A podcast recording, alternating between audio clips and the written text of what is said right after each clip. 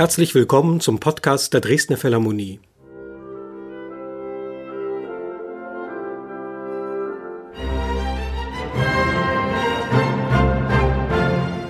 Mein Name ist Jens Schubbe, ich arbeite als Dramaturg für die Dresdner Philharmonie. Unser heutiger Podcast ist zweiteilig und ist drei Konzerten gewidmet, die wir an zwei Thementagen anlässlich des Tages der deutschen Einheit am 2. und 3. Oktober 2020 veranstalten. Am Freitag, dem 2. Oktober um 19.30 Uhr sind die Schauspielerin Martina Gedeck und das Scharun Ensemble aus Berlin zu Gast mit einem Programm, das Musik und Literatur verbindet. Diesem Konzert widmet sich der erste Podcast. Auf dem Programm stehen drei Stücke für Ensemble aus dem Jahr 2018 von Marc André, die Uraufführung der 2014-2015 komponierten Kammermusik 17 von Paul-Heinz Dittrich, Friedrich Goldmanns 1986 komponiertes Trio für Viola, Violoncello und Kontrabass und schließlich Hans-Werner Henzes Quattro Fantasie für Oktett, komponiert 1958 und 1963. Alternierend zu den musikalischen Werken liest Martina Gedeck Gedichte aus der 1959 veröffentlichten Sammlung Sprachgitter von Paul Celan, Gedichte und ein Fragment aus Anatomie Titus von Heiner Müller, einen Auszug aus Hans-Werner Henzes Autobiografie Reiselieder mit böhmischen Quinten und Gedichte von Ingeborg Bachmann, vor allem aus der 1954 entstandenen Sammlung Lieder von einer Insel. Am Samstag, dem 3. Oktober, geht es in zwei Konzerten um 17 Uhr und um 20 Uhr vornehmlich um Musik, die mit dem Film oder dem Theater verbunden ist und in der wir den Konzertsaal zeitweise zum Kino verwandeln. Filme von Wolfgang H. Scholz, Joris Evans, und Walt Disney sind zu sehen. Sie werden live begleitet mit Musik von Rainer Promnitz, Hans Eisler und Paul Dessau. Von Eisler und Dessau gibt es außerdem konzertante Werke zu hören, außerdem Musik von Dmitri Schostakowitsch, Kurt Weil und Georg Katzer. Darum wird es im zweiten Podcast gehen. Sie mögen sich nun fragen, und was hat das alles mit der deutschen Einheit zu tun? Zugegeben, auf den ersten Blick wenig, auf den zweiten dann aber doch sehr viel. Wir haben uns entschlossen, nicht auf Kunst zu rekurrieren, die unmittelbar auf die deutsche Einheit verweist. Stattdessen haben wir einem anderen Vorgehen den Vorzug gegeben. Die deutsche Teilung und die Wiedervereinigung sind eingebettet in größere historische Zusammenhänge. Die Teilung ist eine unmittelbare Folge der zentralen von deutschem Boden ausgehenden Katastrophen des 20. Jahrhunderts. Die Einheit wiederum ist erst möglich geworden durch die Krise der kommunistischen Diktaturen Europas um 1990. Die Künstler, deren Werke wir präsentieren, sind in ihren Lebens- und Schaffenswegen durch diese historischen Entwicklungen in vielfältigster Weise beeinflusst worden und haben auf diese Entwicklungen mit ihrer Kunst reagiert, mal unmittelbar, dann wieder vermittelt. Das wiederum lässt sich in den drei Veranstaltungen in vielfältigster Form nachvollziehen und diesen Entwicklungen nachzuspüren schien uns sinnvoller, als den Blick nur auf ein Ereignis zu fokussieren, das selbst Resultat von geschichtlichen Prozessen ist. Jetzt aber zum Konzert vom 2. Oktober. Am Beginn stehen die drei Stücke für Ensemble von Marc André. Sein Lebens- und Schaffensweg ist ohne die deutsche Einheit so nicht denkbar. Er stammt aus Paris, hat zunächst dort studiert, setzte in den 90er Jahren seine Ausbildung in Stuttgart bei Helmut Lachenmann fort und ging dann nach Berlin. Berlin ist seine Wahlheimat. Mittlerweile unterrichtet er auch in Dresden an der Hochschule für Musik. Zurück zu den 90er Jahren, zum Unterricht bei Helmut Lachenmann. Lachenmann gilt als einer der profiliertesten Vertreter der westdeutschen Avantgarde und war und ist insbesondere durch Luigi Nono geprägt, dessen Musik wiederum durch die Wiener Schule Arnold Schönbergs beeinflusst wurde. So ergibt sich eine Traditionslinie, die gleichsam ein Jahrhundert überspannt. Schönberg, Nono, Lachenmann und André eint bei aller Unterschiedlichkeit ihrer jeweiligen Musiksprache, dass sie ihre Musik als ein Medium der Reflexion von existenziellen menschlichen Erfahrungen begreifen. Diese Erfahrungen werden nun nicht so sehr in einem äußeren Sinne reflektiert, sondern bestimmen die Konfigurationen der musikalischen Sprache bis in ihre innersten Zellen hinein. Für Marc André ist dabei sein tiefer christlicher Glaube ein Movens seines Komponierens. Das trifft auch auf die drei Stücke für Ensemble zu. Ihnen steht ein Motto aus dem Johannesevangelium voran. Ich zitiere, Der Wind bläst, wo er will, und du hörst sein Sausen wohl, aber du weißt nicht, woher er kommt und wohin er fährt. So ist ein jeder, der aus dem Geist geboren ist. Zitat Ende. Ganz in diesem Sinne sei seine Musik eine Musik des Entschwindens, des Verschwindens, sagt Marc André. Und das, so fährt er fort, betrifft alle Aktions-, Klang-, Zeit-Typologien einerseits und die formale Gestaltung andererseits. So entsteht eine fragile, aber unendlich differenzierte Klanglandschaft, die zu genauester Wahrnehmung herausfordert. Hören Sie nun also drei bis vier Minuten Musik, nämlich das komplette erste der drei Stücke für Ensemble von Marc André. Es spielt das Kollegium Novum Zürich unter Leitung von Clement Power.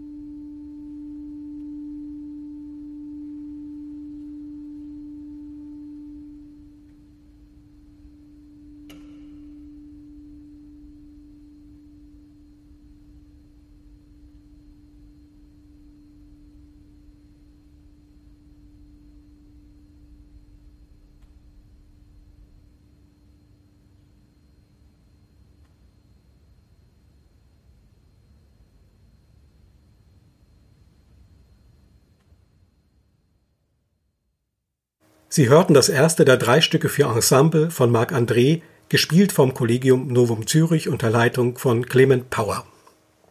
Paul Celans weltliterarisch fast einzigartige Wirkung bestehe darin, dass er in einer durch die Gräuel des Massenmordes hindurchgegangenen Sprache schreibe ohne jeder Illusion anzuhängen, über Auschwitz und die Millionen von Opfern mit den Mitteln des Abbildrealismus schreiben zu können, meinte Wolfgang Emmerich über den aus Tschernowitz stammenden Dichter deutscher Sprache, der seit 1948 in Paris lebte.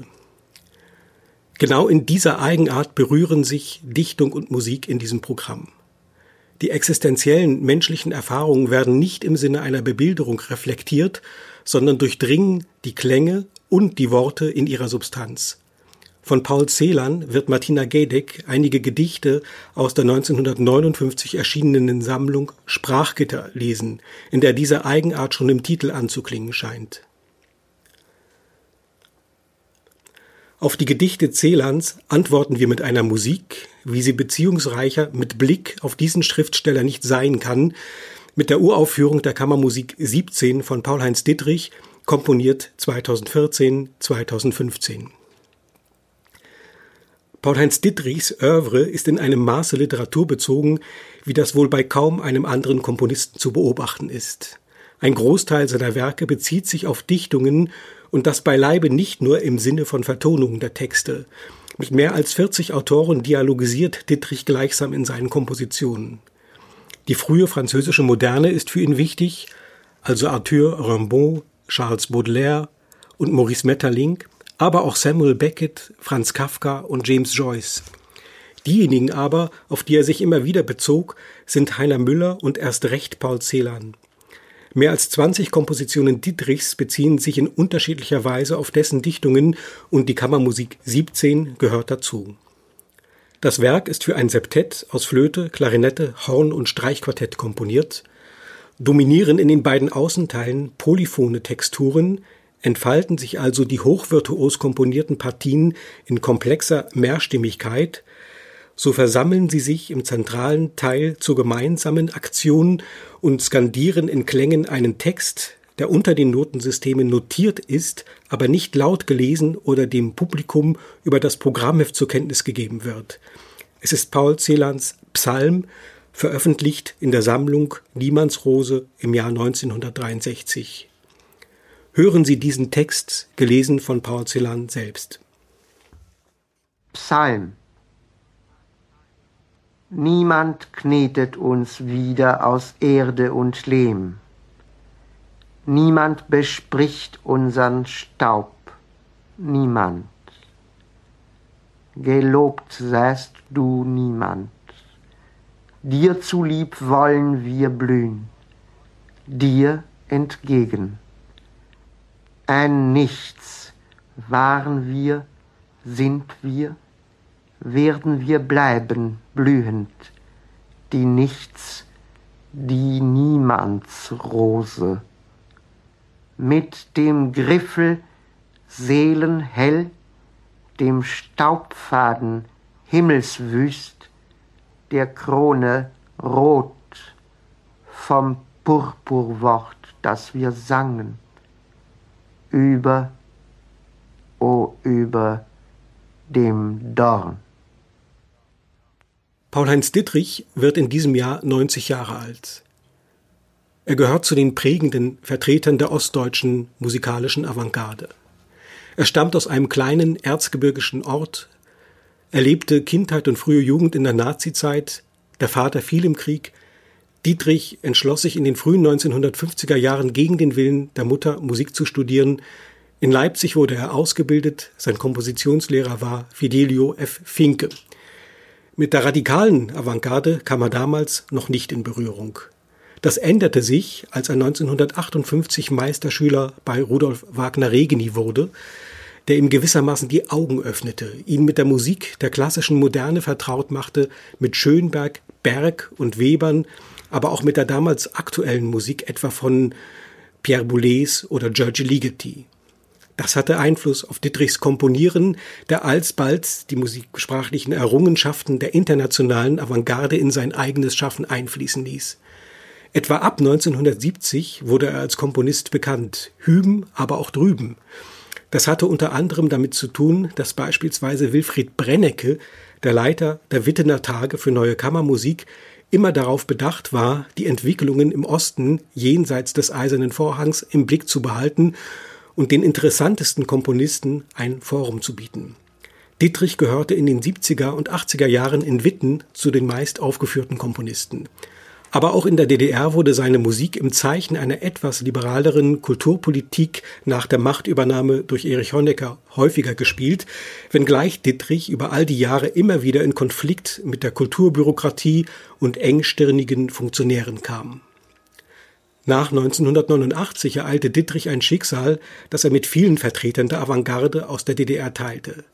Der besondere Status, den sie im Westen als Ostkomponisten hatten, fiel weg Gleichzeitig brachen in der ehemaligen DDR die mühsam errichteten Strukturen zusammen, die ihnen bislang wenigstens einige Aufträge und Aufführungen gesichert hatten.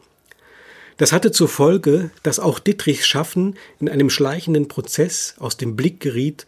Er selbst freilich hat bis 2018, als ihm eine schwere Krankheit das Komponieren verunmöglichte, unermüdlich weitergearbeitet, so dass jetzt eine ganze Reihe von Werken existieren, die nicht aufgeführt wurden.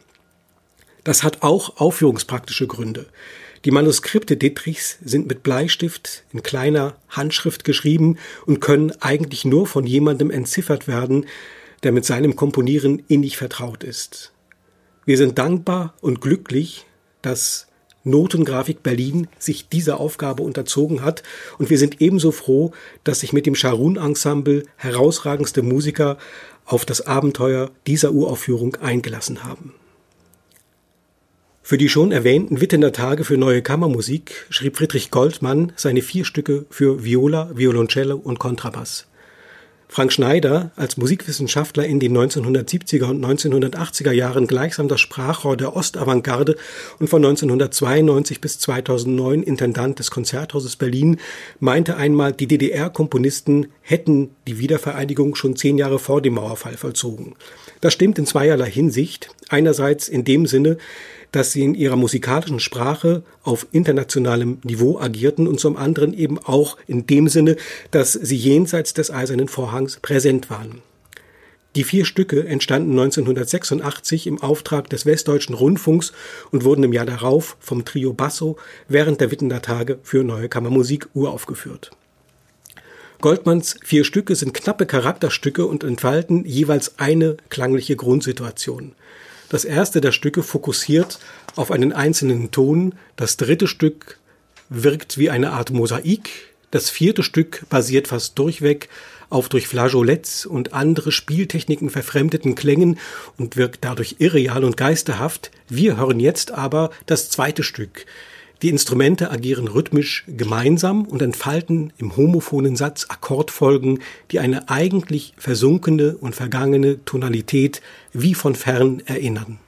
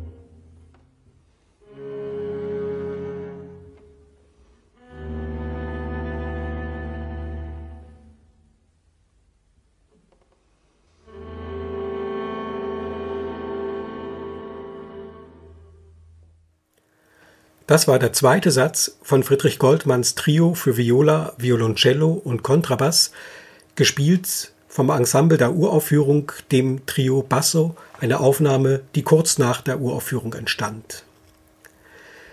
In unserer Veranstaltung werden vor der Aufführung von Goldmanns Werk einige Texte von Heiner Müller gelesen, eine knappe Auswahl aus seinem lyrischen Gesamtwerk. Die Texte, die wir ausgewählt haben, sind Reaktionen auf die Wirklichkeit vor und nach 1989, genaue Beobachtungen, prononciert in Sprache gefasst, manchmal bitter, manchmal sarkastisch und fast immer hoffnungslos. Müller und Goldmann haben sich gut gekannt. Goldmann war, wie auch Paul-Heinz Dittrich, Meisterschüler von Rudolf Wagner Regeni von 1962 bis 1965. Er hatte sich freilich schon zuvor kundig gemacht, was vor sich ging in der Welt der neuen Musik und war 1959 nach Darmstadt zu den Ferienkursen gepilgert, dem Mekka der neuen Musik. Dort hatte er sich gar heftig infiziert mit dem Virus der avancierten Klänge, und als er dann zurückgekehrt in das Tal der Ahnungslosen beim konservativen Johannes Paul Thielmann in Dresden in Komposition unterwiesen werden sollte, konnte das nicht gut gehen. Nach drei Jahren trennte man sich einvernehmlich. In den 60er Jahren arbeitete Goldmann für das Berliner Ensemble, schrieb Theatermusiken und kam hier in Kontakt mit Müller, aber auch mit Ruth Berghaus und ihrem Ehemann Paul Dessau.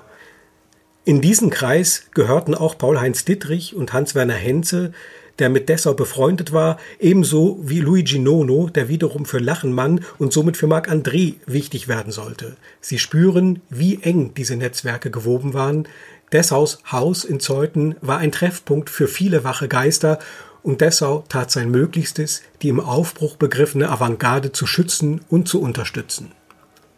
Hans-Werner Henze, Jahrgang 1926, stammt aus Gütersloh in Westfalen. In einem zauberhaften Porträtfilm, den Enge Hungerland in den 1990er Jahren über Henze und seine Komposition Requiem gedreht hat, kommt Henze auf seine Kindheit und Jugend zu sprechen und sagt, als ich vom Kinderwagen aus mein Auge auf Gütersloh warf, wusste ich, ich muss hier weg.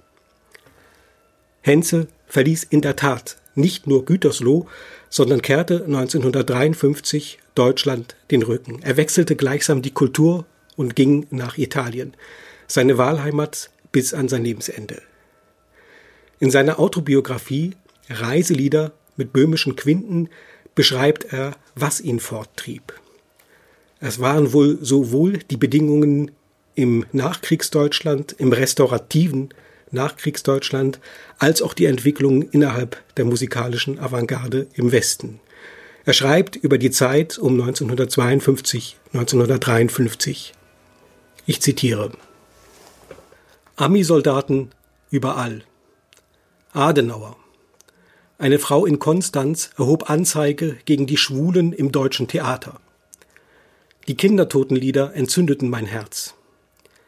In München hatte ich einen jungen Amerikaner als Privatschüler, der einmal von einer Studienreise aus den nördlichen Provinzen zurückkam und mir freudestrahlend erzählte, er habe in Köln Herrn Stockhausen kennengelernt und dieser habe ihm einen neuen kompositionstechnischen Trick gezeigt, allerdings unter der Bedingung, ihn mir nicht weiter zu verraten. Wer war dieser Stockhausen? In Darmstadt-Kranichstein war er noch nicht erschienen und auch sonst hatte ich doch nichts von ihm gehört. Ja, doch, der Musikabteilungshübner in Hamburg, der dort die Konzerte Das neue Werk veranstaltete, hatte mir ja jüngst erzählt, Stockhausen sei neulich des Wegs gekommen und habe in der Partitur eines Zeitgenossen geblättert und dann geseufzt, so kann man doch heute nicht mehr schreiben. Das hatte dem modernistischen Herrn Hübner imponiert. Ich dachte, sollte eine neue Doktrin aufkommen, sollte es wieder Richtlinien geben, was heißt überhaupt heute in Fragen der Kunst? Und wer ist gemeint mit Mann? Was sollten diese Feindseligkeiten bedeuten? Ich würde es schon noch erfahren. Mir kam der Gedanke so seltsam vor, geradezu absurd, dass Komponisten, die Botschafter höherer Spiritualität sich gegenseitig das Leben schwer machen mochten, wie es nun gang und gäbe wurde, das Wasser abgraben, einander bekämpfen wie Wirtschaftsbosse, Clans bildend, Lobbys, Interessengruppen. Das habe ich widerlich gefunden, unethisch, unkünstlerisch, auch darum bin ich so gern allein geblieben mit meiner Nicht-Anpassungsfähigkeit. die neuen deutschen Musikpäpste eigentlich nichts als Angestellte, Beamte, wie der groteske Dr. Strobel, der blasse Steinecke in Darmstadt, der töricht geschwätzige Hübner aus Hamburg, waren mir unangenehm. Ihre scharfzüngigen Gattinnen, immer pikiert, wenn sie merkten, dass einer sie nicht begehrenswert fand, spitzten spießige Lästerlippen mitten im Klimakterium. Einige meiner Kollegen hielten es für nötig, diesen Leuten, von deren Gunst sie abzuhängen schienen, ihre Werke in Freundschaft zu widmen, als seien es Edelleute oder Freunde und nicht irgendwelche auswechselbaren Funktionäre. Sie hatten alle eine Sache gemein, den Machttrip, am meisten Herr Strobel, der es im Laufe der Zeit bis zum Präsidenten der Internationalen Gesellschaft für neue Musik brachte, um die von ihm geförderte Richtung nun auch von oben zu oktroyieren, was dann allerdings mit seinem Rücktritt endete, nachdem die Vertreter der kleineren Länder sich gegen den neudeutschen Diktator aufgelehnt hatten. Zitat Ende. In dieser Zeit hatte Henze auf einer Tagung der Gruppe 47, auf die ihn der Dichter Wolfgang Hildesheimer, mit dem Henze damals zusammengearbeitet hat, mitgenommen hatte, eine junge österreichische Schriftstellerin kennengelernt, Ingeborg Bachmann. Zwischen beiden entwickelte sich eine Freundschaft. Beide teilten die Sehnsucht nach dem Wechsel in eine andere, südliche, mediterrane Kultur. Bachmann folgte Henze nach Italien, nach Ischia, und zwischen beiden entwickelte sich eine lange und fruchtbare künstlerische Partnerschaft. Dieser Wechsel der Kulturen hat sich in beider Kunst in vielfältigen Brechungen niedergeschlagen, bei Ingeborg Bachmann am unmittelbarsten in der Gedichtsammlung Lieder von einer Insel, aus der Martina Getek lesen wird, bei Henze in überaus vielschichtiger Form, indem er seine Musik den Klängen und Rhythmen des Südens öffnete, den Geräuschen des Alltags, den Mythen, den Poesien, der Sinnlichkeit. Davon klingt auch etwas in den Quattro Fantasie an, in das Entstehen dieses Werkes spielt die Erfahrung einer Griechenlandreise im Jahr 1958 hinein. Während dieser Reise hatte Henze ein kaleidoskopisch buntes Werk zu skizzieren begonnen, die Kammermusik 1958. Darin sind zwölf Sätze unterschiedlicher Besetzungen vereint, drei für Ensemble und Gesang, drei für Gitarre und Gesang, beide auf einen Hymnus von Friedrich Hölderlin in lieblicher Bläue sodann drei Stücke für Gitarre allein und drei instrumentale Sätze für ein Oktett aus Klarinette, Horn, Fagott und Streichquintett.